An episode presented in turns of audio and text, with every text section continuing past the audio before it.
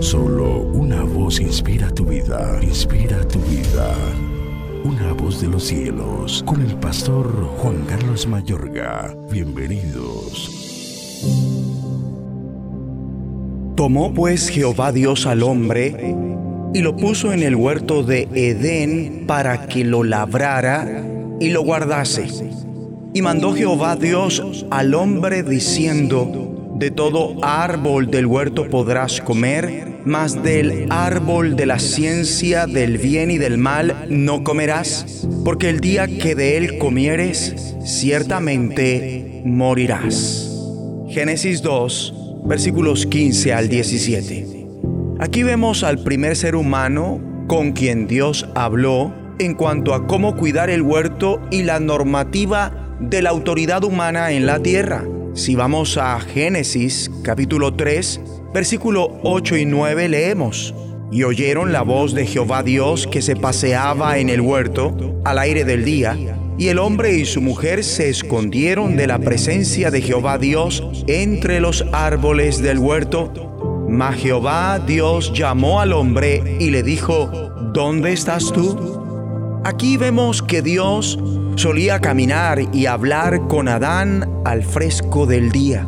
Vivir orando no es un castigo, sino una bendición que comienza desde el principio de la creación. A la raza humana entra la madre de todas las desgracias cuando la primera pareja hace caso omiso a Dios, su creador y padre, y pretende satisfacer sus propios deseos fuera de su perfecta voluntad.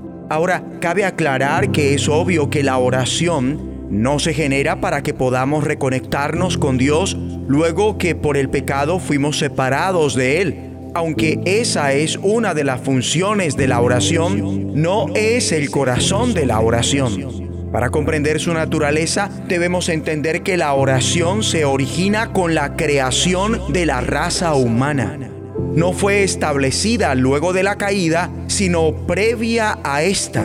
Mi amable oyente, la oración está desde el comienzo de las relaciones de Dios con el hombre. La oración es la manifestación de la relación del hombre con Dios y la colaboración en sus planes. La esencia auténtica de la oración puede ser comprendida únicamente dentro del marco de los planes de Dios para la raza humana la oración es una manifestación de que los seres humanos están juntos y en armonía y de su relación para con Dios. Orar quiere decir comunicarse con Dios, ser uno con Dios, quiere decir ser uno con Él. Unión y claridad de planes, ideas, aspiración, voluntad, entendimiento, causa, meta y sentimientos. Mi amigo y amiga, es que la oración es la manifestación de la relación existente entre uno con Dios.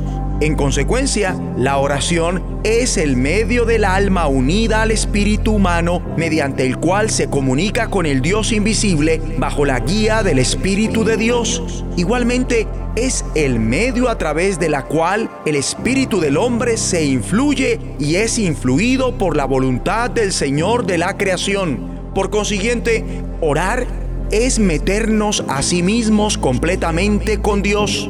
Mi amable oyente, la relación entre Dios y Adán, esa amistad y concertación es lo que produjo el fundamento de la primera oración de manera que cada vez que nos metemos con Dios en oración, somos llevados al principio, al lugar donde estuvo la primera pareja antes de su desobediencia, un lugar de santidad ante Dios en el cual manifestamos su esencia y unión con sus planes, un lugar en el cual nuestra voluntad es conforme a su perfecta voluntad. Cristo el Hijo del Dios viviente reveló, porque donde están dos o tres congregados en mi nombre, allí estoy yo en medio de ellos.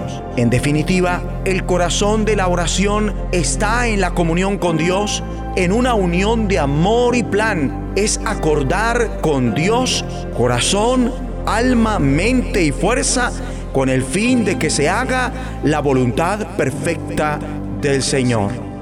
Oremos juntos. Repite después de mí creyendo, Dios y Padre nuestro, te agradecemos por hacernos entender que vivir orando no es una consecuencia del pecado, sino una bendición desde el principio de la creación para que seamos uno contigo.